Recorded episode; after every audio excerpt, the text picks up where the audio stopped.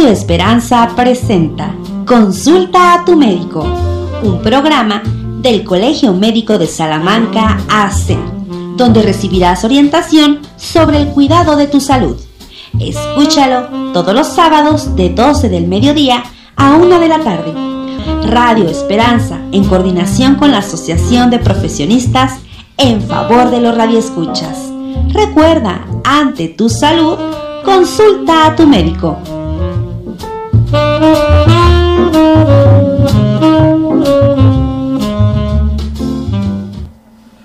Buenas tardes, yo soy el doctor Oscar y este es tu programa Consulta a tu médico. El día de hoy tenemos un programa eh, muy muy afín a los eh, eventos que han estado ocurriendo y el programa también lo vamos a seguir enfocando precisamente para cuidar tu salud y cuidar tu seguridad. Para esto, el día de hoy me acompaña en cabina de radio Arturo Gutiérrez Ceja, eh, que es este fundador de Sixa, empresa Sixa. Así es. Eh, él, eh, miembro de Rescate SOS durante el sismo del 85. Así es. Donde estuvo trabajando activamente ahí. Y también, este, pues, eh, como no coaching es asesor, consultor. Asesor, consultor. Sí, así es. En seguridad y protección civil y otros temas, ¿no? Como así es. Eh, temas prehospitalarios. Así es. Ajá. Este, quisimos hoy invitarlo para que nos empezara a empapar precisamente con lo de Turquía y cómo la experiencia de él y cómo lo que vemos hoy, cómo podemos hacer para cuidarnos. Y que y yo quisiera empezar con una primera pregunta. ¿Qué es un sismo? ¿Qué es un terremoto? Sí, mira, eh, ¿qué tal? Buenos días y gracias por la invitación, Oscar. Mira, son sinónimos, igual que cuando hablamos de un ciclón, de un huracán o de un tifón, son sinónimos, eh, es básicamente lo mismo. En el caso de, los sismos, vivimos en una zona que, está rodeada por placas tectónicas y que están en constante presión una con otra, eh, de hecho, nosotros, una de nuestras placas, la, la del Pacífico, se está metiendo en la eh, placa continental y entonces genera um, mucha retención de fuerza. Cuando esa fuerza es liberada, entonces se produce el sismo. Eh, y el, crea unas ondas, que es como si aventaras una piedra en, el agua, en el agua, y entonces se van generando unas ondas que viajan un poquito más rápido que la eh, velocidad del sonido, viajan por la Tierra, se conducen por la Tierra y eso es lo que sentimos eh, a la distancia cuando, cuando se mueve. Y, y, este, entonces es un sinónimo. La gente a, lo mejor puede malinterpretar que terremoto es algo más catastrófico. No, eh, de hecho es, son sinónimos, es lo mismo. lo que lo muestra catastrófico son varios factores, entre ellas la, la magnitud con la que se presenta el sismo. Ok, y hablando este el sismo de la Ciudad de México del 85, ¿por qué fue tan devastador en ese entonces? Eh, fueron fueron dos factores eh, básicamente. El primero de ellos es de que fueron dos sismos, uno contiguo del otro, eh, a las 7:17 de la mañana, y que la propagación de las ondas se dio de manera muy efectiva, por desgracia muy efectiva, y cuando llega al suelo de la Ciudad de México, que es un suelo muy blando, hay que recordar pues, que era un, lago, entonces hace un movimiento eh, oscilatorio y, predatorio, o sea, fue en ambos sentidos y los edificios entre 7 y 9 pisos fueron los que más sufrieron. Entonces em, empezó la oscilación, fue muy efectiva la oscilación y entonces dejó sin oportunidad a los edificios. Por eso fue tan devastador. Y aún no se ponían en práctica, no existían las reglas para la construcción tan em, rígidas como hoy existen para prevenir la caída de los edificios, precisamente. Fíjate que yo, me acuerdo mucho que yo leí el libro de, del doctor Rodolfo Neri Vela cuando se estuvo preparando en, Estados Unidos este, para su, su misión espacial. Y, y yo recuerdo que él narra en su libro que le, cuando le empiezan a decir algo pasó en la Ciudad de México y fue devastador porque no podemos comunicarnos. Cuando cuando ustedes llegan, este, me imagino que debe haber sido devastador verlo, ¿no? No sé, no tengo idea. Digo, yo era un niño que apenas medio entendía qué era lo que estaba pasando. Fíjate que fue una cuestión muy curiosa porque el edificio central de, telecomunicaciones de la Secretaría de Comunicaciones y Transportes y el de Telmex cayeron. Entonces ahí concentraba toda la larga distancia de la Ciudad de México hacia, hacia el interior de la República y hacia el extranjero. Entonces se perdió la comunicación. Se, eh, la televisión también en un inicio se perdió y como nosotros fuimos llamados a la central de rescate para que preparáramos nuestros, eh, eh, nuestras unidades para salir, pues nos desconectamos. Cuando íbamos en el camino, pues no sabíamos lo que nos íbamos a encontrar. Llegamos directamente a la central de Cruz Roja en Polanco, íbamos acompañados de, nuestros compañeros de la Cruz Roja de Guanajuato Capital, porque en aquel entonces ellos tenían un equipo de quijas de la vida, de la marca este, Hortz, y eh, con nuestro equipo pues queríamos complementarnos. Creíamos que íbamos a encontrar quizás ya un edificio o, ya habría pasado la emergencia, pero bueno, íbamos con la idea de ser útiles y cuando llegamos empezamos a, preguntar ahí en la Cruz Roja y nos decían que era de, tamaño considerable la emergencia. Nos, eh, nos llevaron a, nuestro primer edificio que fue en la colonia Roma y en el camino ya veía los edificios caídos, ¿no? Decía, bueno, ¿por qué vamos a ese? ¿Por qué no nos metemos a este de una vez? Y, bueno, es donde habían decidido que, que fuéramos pero sí ya en el trayecto hasta ese momento nos dimos cuenta de la magnitud de la emergencia. Sí, eh, incluso en, ese mismo libro hablas de que había un hoyo negro eh, en, el aspecto de telecomunicación que no sabían nada. Era un, México era un hoyo negro, no sabían nada, por eso en el extranjero pensaban que se había acabado completamente la Ciudad de México.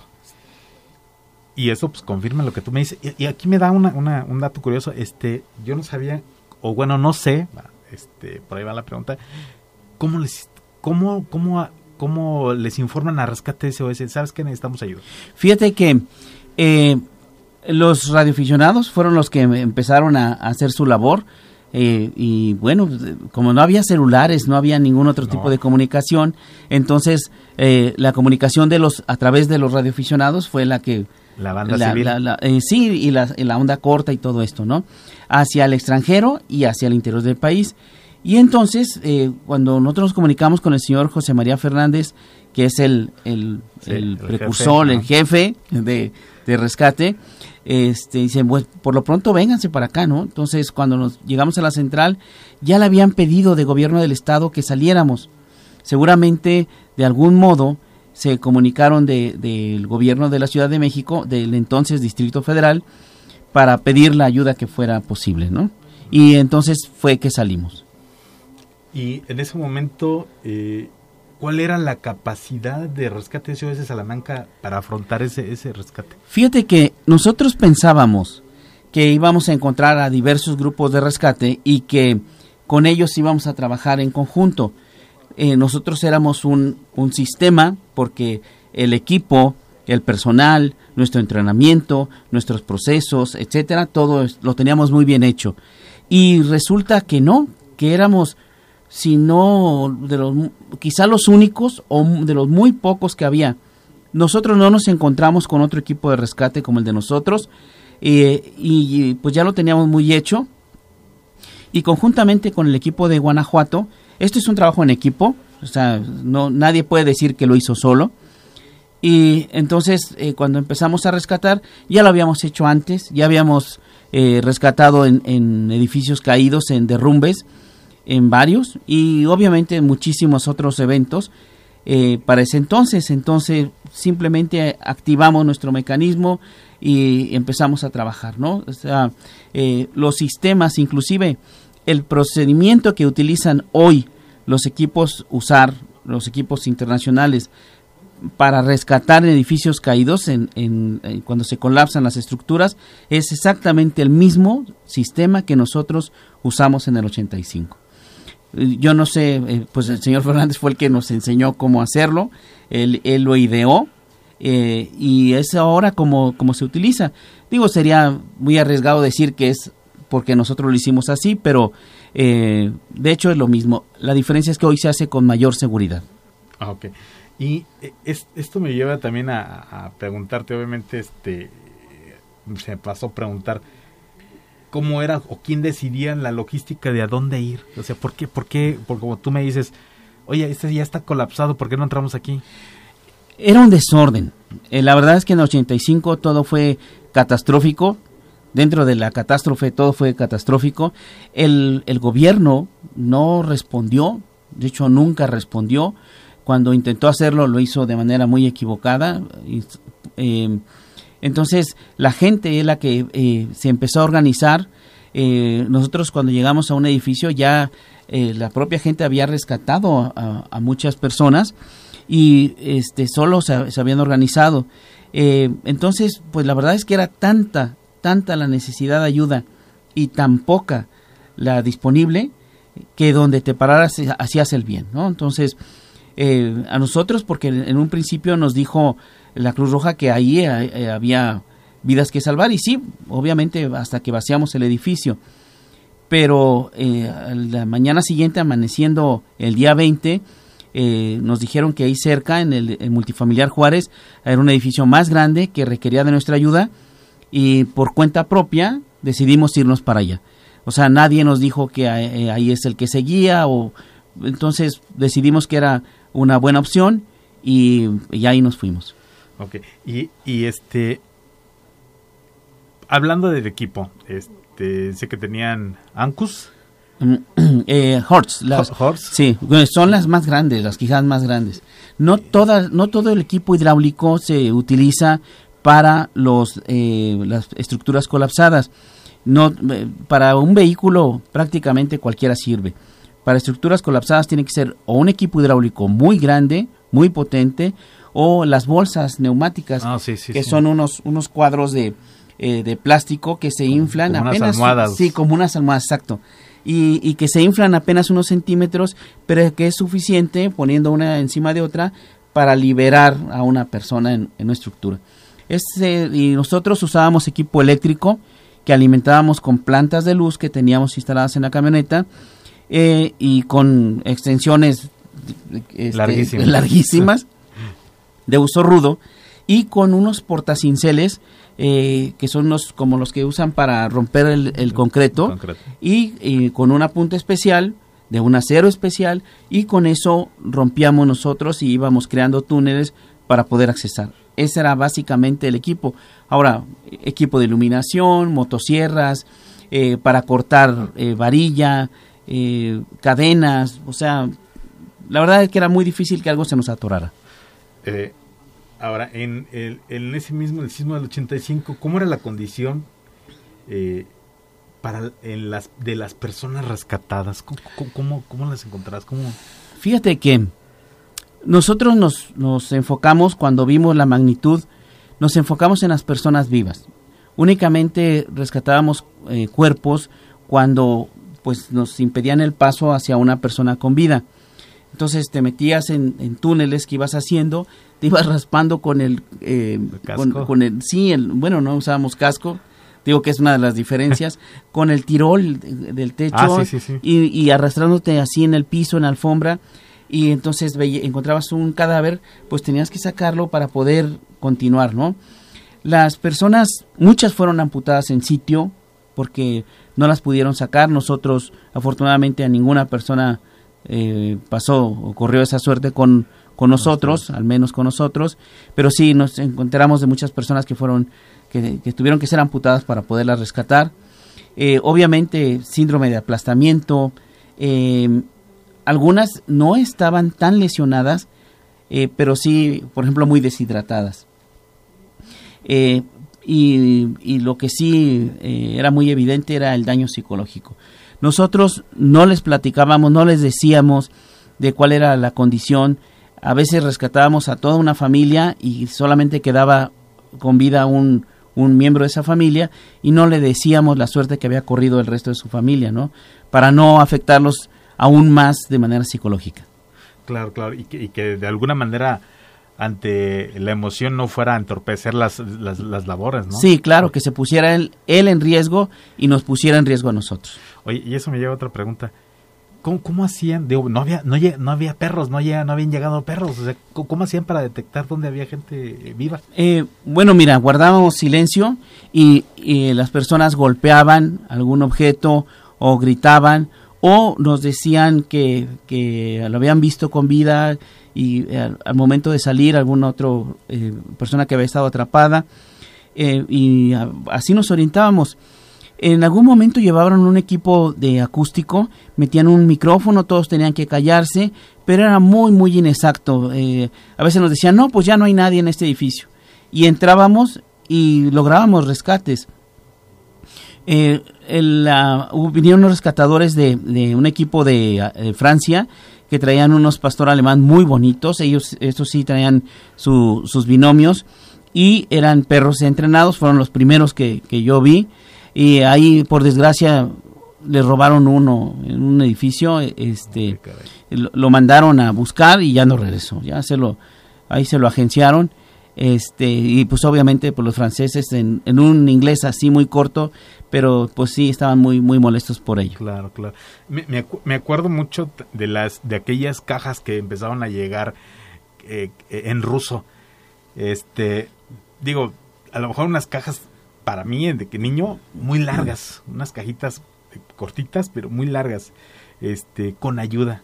Pero también me imagino que todavía no estaba normada la ayuda y a lo mejor era eficiente, ineficiente, no sé. ¿Qué, me puedes comentar de eso? Fíjate que nosotros en, en algún, eh, una oficina que, que era de como de protección civil o lo que intentaban ser protección civil, también vimos mucha, muchas cajas de diferentes partes del mundo. Eh, una decía que era un quirófano portátil, era un embalaje de madera, venía de Suiza.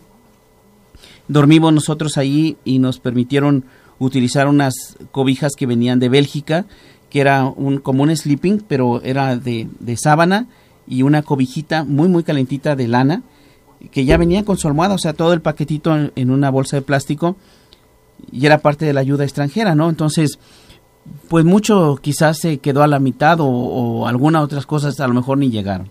Ah, ok. Oye, y este, de los que pudieron ustedes rescatar, este, ¿hubo alguno que le pudieron dar seguimiento después del rescate? A ninguno. A ninguno. A ninguno. De hecho, de, de ese y del resto de los rescates, que considero que han sido muchos, jamás hemos tenido un este noticias de las personas, jamás se nos han acercado o han intentado contactarnos o nada, nunca, nunca pasó. O sea, hicieron el rescate, sacaron a la persona y no había tiempo de preguntarle quién era, nada. Lo, inmediatamente lo, enviaban al, hospital más adecuado. Sí, así es. O sea, nosotros, nuestra labor en ese entonces, como pues lo fue siempre, es eh, liberas el espacio, lo pones al paciente en la camilla y ya ese es boleto de Cruz Roja y se lo llevan. Sí, obviamente cuando tú llegabas y empezabas a platicar con ellos, te decían el nombre, ¿no? Este, ah, soy Beto, ¿qué pasó Beto? ¿Cómo estás? Y entonces em, empezábamos a, distraerlos, a platicarles de otras cosas, eh, para eh, mantenerlos despiertos, para que no caigan en estado de shock, etcétera, y, animarlos. Pero, pues hasta ahí, o sea, eh, ¿cómo era su nombre? Pues bien, pero sus apellidos, etcétera, no, más de eso no. Fíjate que eso, eso lo pregunto precisamente porque pues no sabemos qué, pasó con ellos, ¿no?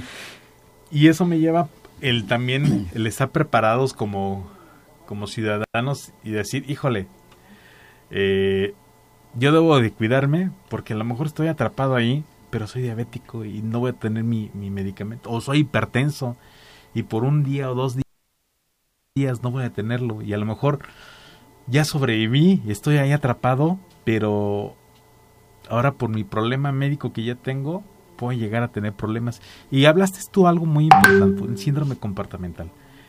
Creo que es importante que, nos estemos cuidando todos porque a final de cuentas el país y, yo creo que cualquier ciudad no está exenta a tener otra vez un derrumbe, aunque sea un edificio, medio edificio o una zona de construcción y que puedan llegar a tener esto. Entonces, yo creo que también es importante, como cada programa les decimos, si ya estás enfermo, trata de cuidarte, trata de mantener tu, tu la mejor salud que puedas y, si no, pues busca quien te ayude a, mantener tu, buena salud. pensé que a lo mejor eh, habían tenido algún seguimiento de alguien, pero bueno, así pasa durante las emergencias y más en esa magnitud. Y hablaste también algo de, de, lo, de lo emocional, de los de las personas que, que, finalmente eran rescatadas y que nada más había sobrevivido una persona de la familia. No saben las secuencias a futuro de, de, algunos, pero ¿sabes tú de, de, alguien que haya tenido secuelas emocionales, haya estado atrapado, fue rescatado y qué secuelas emocionales tuvo? Fíjate que eh, después, con el tiempo, eh, me enteré de algunos amigos que estuvieron, eh, que vivían en la Ciudad de México en ese entonces y que habían quedado atrapados y los habían sacado o que habían visto cómo caían los edificios. Muchos salieron de la ciudad, o sea, ya no, ya no regresaron, buscaron vivir en otro, en otra ciudad. y, y, los que lograron sobrevivir, pues tuvieron mucho tiempo de, estar eh, luchando contra ello cualquier otro sismo, porque pues, seguía temblando, cualquier otro sismo y pues se, ponían este, muy, muy, muy mal, ¿no? Eh, de hecho, aunque era muy reciente, se, sentían a veces este, réplicas y, y, tú veías a la gente cómo, cómo se asustaba, ¿no? De sobremanera. Eh, es lógico que queda un, un rezago ahí, un, ya queda un remanente más bien de, de ese trauma tan severo. Y en el, ahora cambiando un poco lo emocional hacia la el personal de rescate. A final de cuentas, digo, eh, eh, hemos visto muchas películas donde quedan secuelas de, este, de, de, zonas de combate, pero a lo mejor aquí no era una zona de combate, pero sí era un, un desastre y era un desastre muy grande. ¿Sabes también si hubo alguna secuela de, alguien, de algún rescatista? Fíjate que... ¿O se habla de eso? Eh, nosotros, eh, cuando fuimos la primera, el, día 19, el de septiembre del 85, cuando fuimos a la Ciudad de México, eh, pues fuimos, estuvimos todo el 19, el 20, el 20 por la noche volvió a temblar y se nos dañó el equipo, entonces tuvimos que regresar a reparar nuestro equipo y ya cuando íbamos a regresarnos de nuevo a la Ciudad de México, algunos de los compañeros ya no, no quisieron regresar, ¿no? Entonces, bueno, pues se, respeta, por supuesto. Eh, mm, nosotros no recibimos ninguna atención psicológica. Hoy sí, los equipos, inclusive los que acaban de regresar de, de Turquía, eh, parte del proceso es que reciban atención psicológica. Yo no creo haberla necesitado o al menos no sé, pues necesitaría platicarlo o algo, ¿no? Eh, pero que me haya afectado, que me haya quitado el sueño, el hambre, no, jamás. Pero, pero considero que sí es muy importante la, atención psicológica al personal que, auxilia, ¿no? Claro, claro. Este, bueno, este, tenemos unos saludos este, de quienes nos están siguiendo a través de Facebook. Este, les está gustando el tema y dice eh, que les gusta el tema Adrián Ortega, Alejandro Gutiérrez Cejato, hermano, ah. este, Carla Milantoni, Elizabeth Collazo, Alberto Pérez y este y que te mandan saludos al invitado. Ah, Ahí está. Muy amable. Bueno, este no podemos evitar los movimientos de la Tierra, no podemos evitar este que se sigan moviendo las placas. Eh, pero ¿cómo podemos prepararnos para el siguiente sismo? Porque va a pasar. Eh, bueno, vamos a, vamos a hacer varias anotaciones. La primera es, los sismos no se pueden predecir. Hoy, hoy por hoy no existe una técnica que diga. Salió que, que una persona había eh, podido predecir que iba a temblar en Turquía. Claro que va a temblar en Turquía si es una de las zonas más activas. en México puede volver a temblar, claro, no sabemos cuándo, pero es obvio porque vivimos en una zona altamente sísmica. Eh, ese es lo número uno. Número dos, ahora manejamos el concepto de que los desastres no son naturales. ¿Ok? No existen los desastres naturales. La naturaleza hace lo propio y nosotros estamos en medio. Construimos donde entran huracanes, construimos donde hay sismos, eh, etcétera. Entonces, nosotros somos los que nos ponemos en medio de la naturaleza, por eso nos salimos afectados. Entonces debemos aprender a, convivir con ello. El reglamento de construcción que se ha modificado y que, y que se viene modificando, eso nos ayuda mucho. Nosotros en, en, Salamanca vivimos en una zona que no es considerada de alta sismicidad por el tipo de suelo en el que vivimos. Pero en cambio, hemos eh, sentido el, el, pasado 19 de septiembre, claro. sentimos de mm, fuerte el, el sismo. Sí, sí, sí, A nosotros nos hablaban de, de, nuestros clientes de las escuelas y todo que habían evacuado y que, que estaban muy asustados, etcétera. Claro, te, te, te asusta porque es algo que no, no lo tienes presente. Inclusive muchas personas ni siquiera lo habían vivido. Eh, entonces sí, debemos de, estar preparados. No hay que descartar nunca, jamás algo. Si, si aquí no tiembla, bueno, no podemos decir que jamás vaya a temblar o que vaya a haber afectaciones o que no vaya a haber afectaciones por un sismo.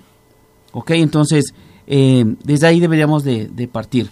Y pues prepararnos como lo hacemos para el resto de, de las emergencias o cualquier otra emergencia, haciendo un análisis de nuestra casa, eh, empezando por el, pro, el, plan de protección civil de, de, tu familia, que es la tarea eh, primera de protección civil, es educar.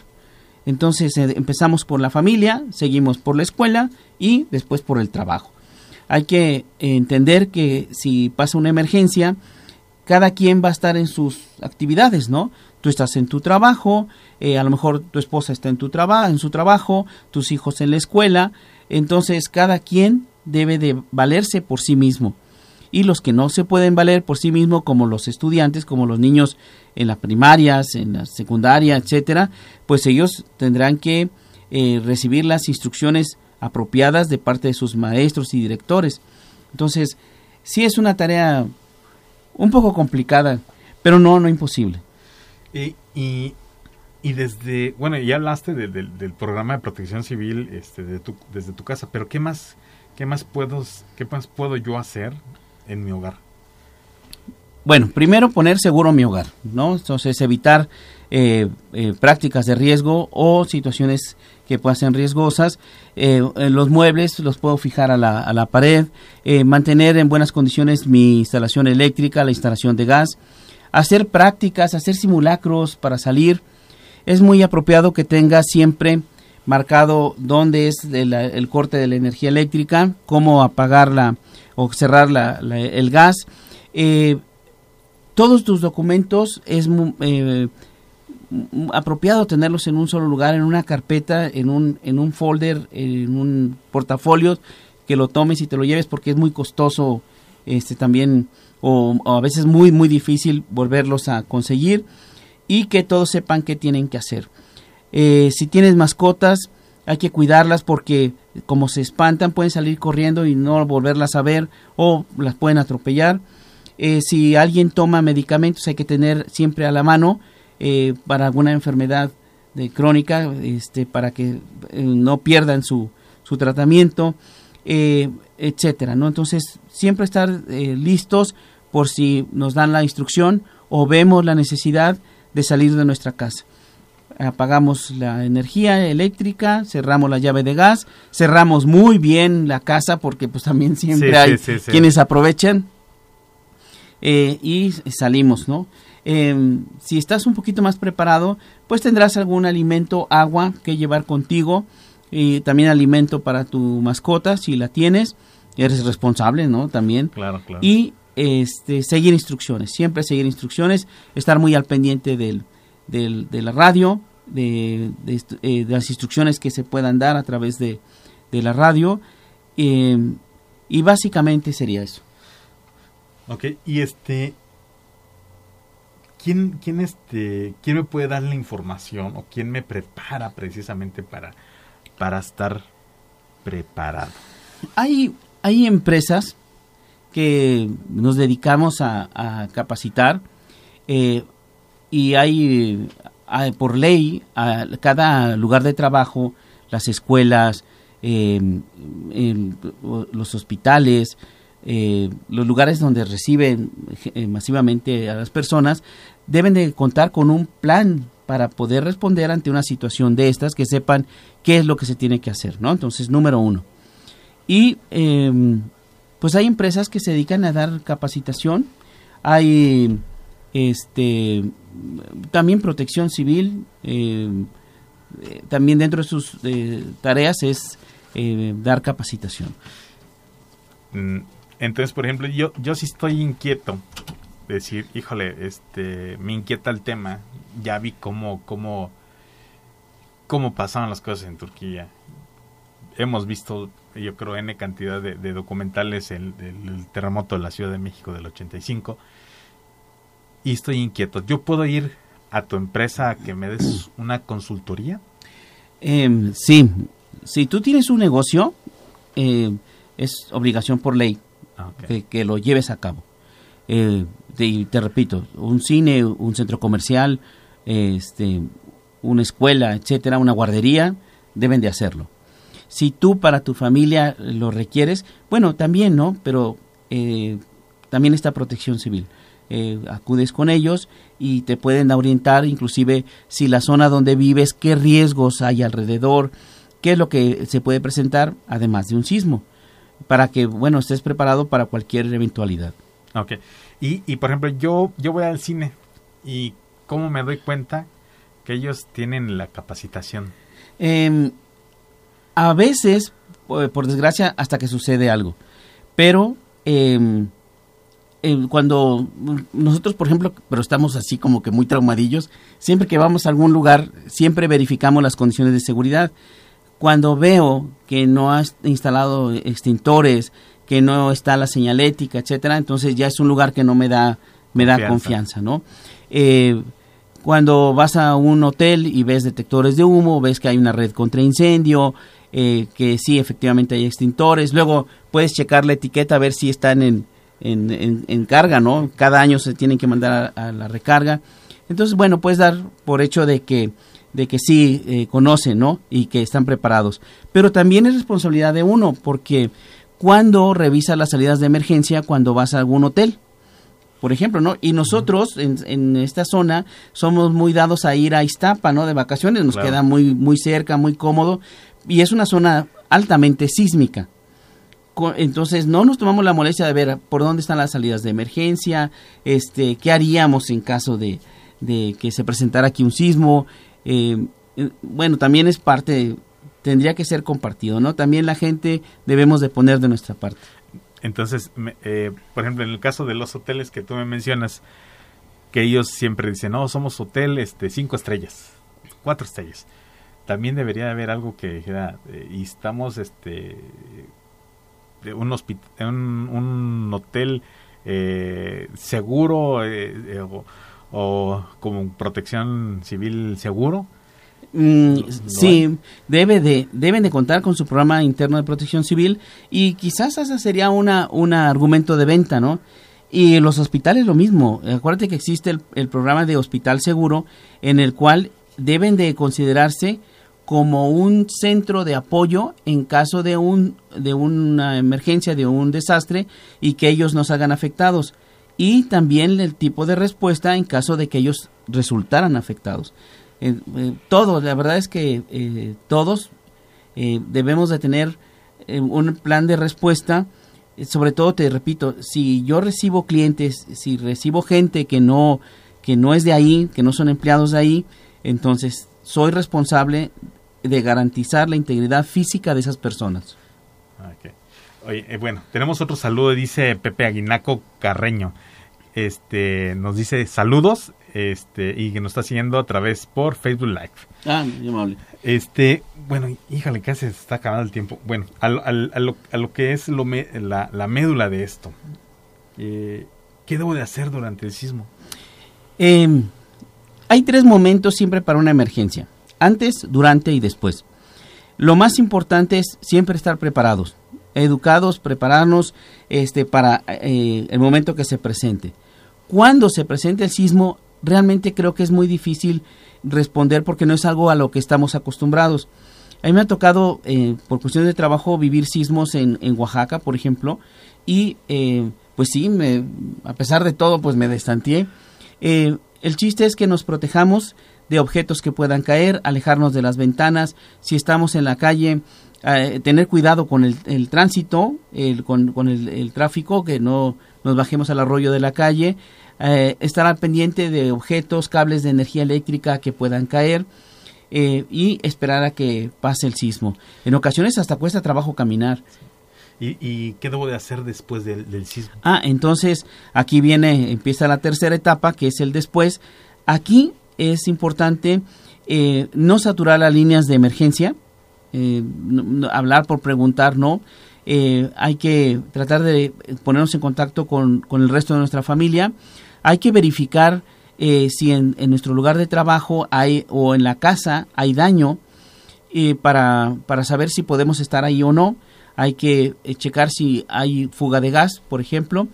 Si es así, desalojamos la casa de inmediato, no, no intenten bajar la luz, nada. O sea, si hay fuga de gas, salgan. Si evacuaron su casa para, o su lugar de trabajo, para poder regresar hay que verificar las condiciones eléctricas y estructurales del edificio.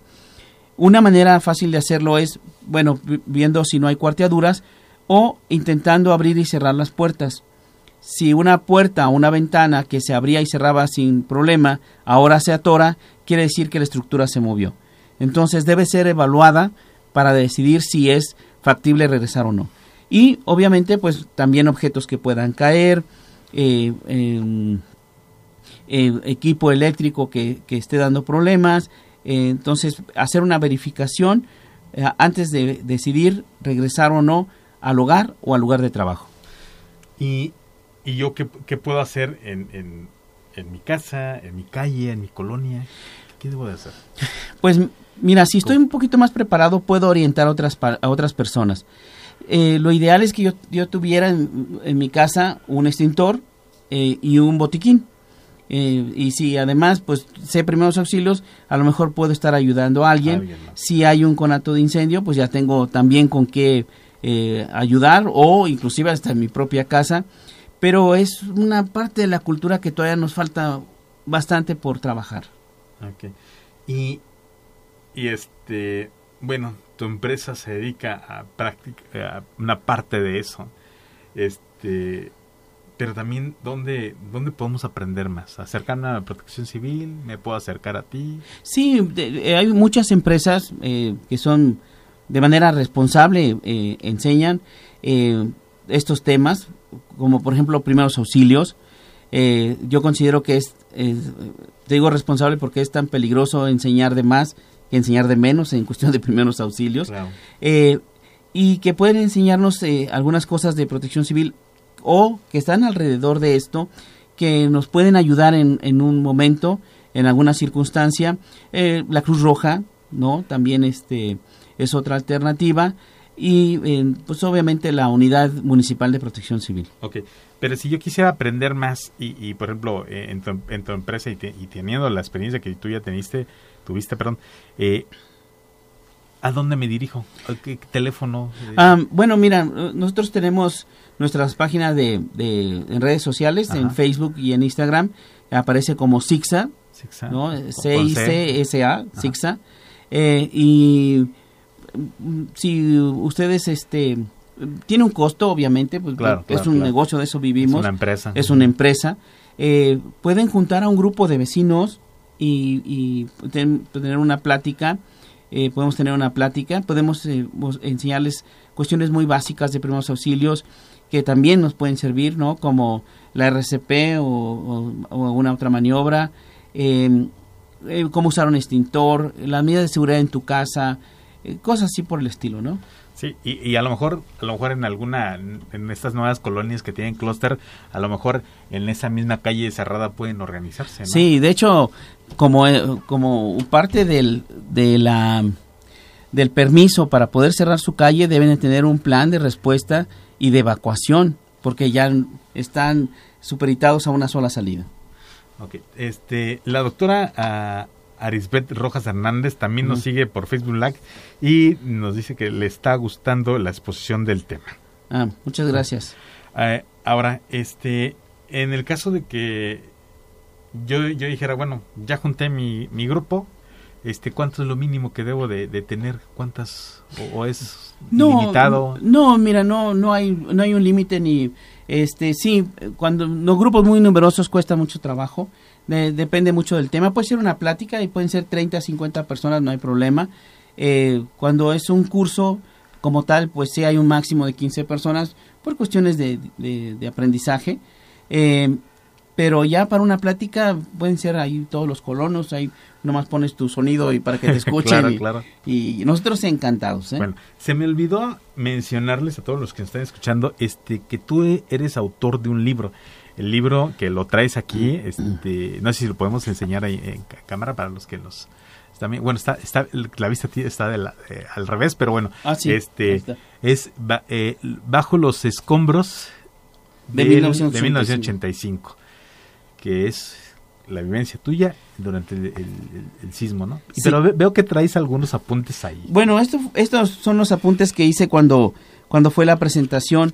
Esta es la historia desde mi perspectiva de lo que yo viví, de que habla sobre un grupo de personas eh, salmantinos eh, que formamos el cuerpo de rescate de Salamanca y que fuimos a ayudar en los sismos del 85. Esto eh, narra todo lo que vivimos, vienen algunas experiencias de algunos otros compañeros y habla sobre algo pues eh, bien hecho, de un trabajo en equipo muy bien hecho y pues yo lo escribí, pero no es solamente pues mi historia, ¿no? Es la historia de todos nosotros. ¿Hay dónde conseguirlo? fíjate que se agotaron por completo casi luego, luego que, lo, editamos. Em, ahí se dio una circunstancia que yo quería regalarlo al municipio, pero en aquel momento, pero la administración entonces pues no, no se interesó, entonces decidimos editarlo y, pedir una cuota de recuperación para, pues, para pagar la impresión, ¿no?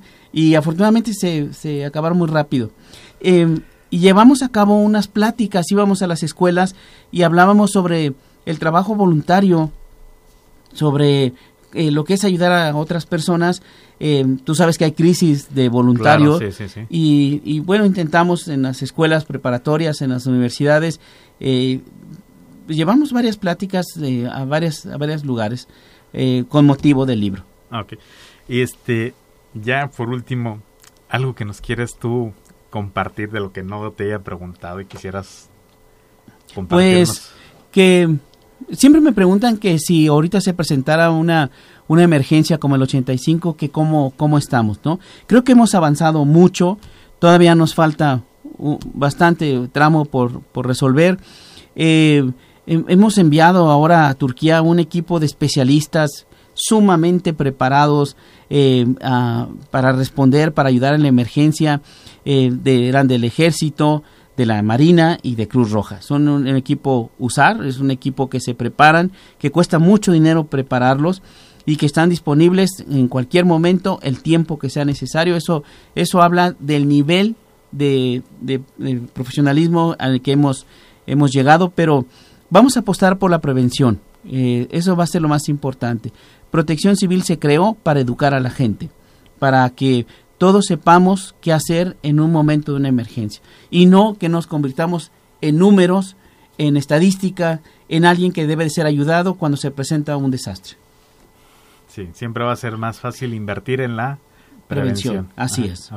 Y, y, bueno, eso también me, lleva también a, la pregunta de ¿por qué no ¿por qué no se promueve más la prevención desde el, desde, desde el municipio, desde el Estado?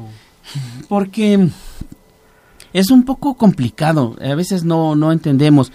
Eh, de hecho, no, no siempre nos encontramos al frente de la protección civil en algunos municipios con gente que sabe de protección civil. Eh, a veces nada más es por cubrir un puesto, eh, etcétera, cuando y hasta que sucede algo es cuando lo, verdaderamente lo tomamos en serio. tenemos memoria de muy, muy corto plazo. Eh, cuando fue el 85, pues nos dejó muy marcados y de ahí se creó la protección civil y ya después se fue bajando. Sucede algún otro desastre y vuelve a reactivarse, ¿no? Entonces, hasta que vemos que lo necesitamos es cuando realmente lo, lo queremos hacer.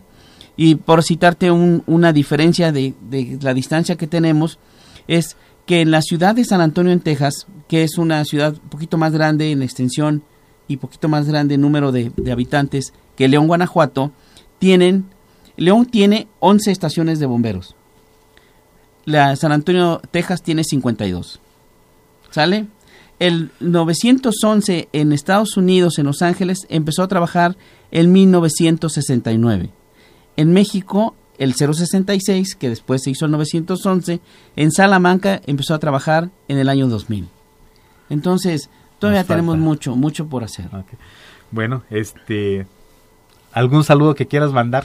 Pues, este, mm, nada, a mi esposa, que es mi socia, y este, pues siempre andamos en todo esto y que, pues nos, eh, andamos por todo el estado trabajando y, y pues también nos queremos verlo, además de como un trabajo, como, pues la oportunidad de, de apoyar, de crear, de, em, de poner algo, ¿no? De nuestra parte. Mm, a veces tenemos la oportunidad de, de ayudar a, algunas instituciones, etcétera. Este, lo hacemos de manera pues anónima, no, no, no queremos que, que se sepa, porque también tenemos esa responsabilidad moral de si, si hemos tenido este conocimiento, si nos seguimos preparando y si está respaldado por una experiencia, pues es necesario compartirla. Ok. ¿Algún teléfono que alguien quería cont- contactarte, ya sea para una plática de, de tu libro o, o- o- o como consultor? Eh, bueno, está el 464 157 0518. Ese es el de la empresa. Y, y, lo- y las Y redes las sociales. redes sociales, ahí como Eh, aparece como Sixa. eh, sí, así es. Sí, sí, sí, sí, lo podemos mostrar ahí a lo mejor en pantalla. A ver si, sale un poquito. Ahí dice Sixa. Ay, bueno, ahí ahí, dice por ahí, sí. Bueno, este, pues Arturo, este, qué experiencia. Este, gracias por compartir un Al poquito. contrario. Y este, no me queda más que agradecerte. Y qué bueno que te tuviste el tiempo para, para compartir con nosotros. Eh, siempre procuramos que, eh, que tener tiempo para este tipo de, de detalles, de, de cosas.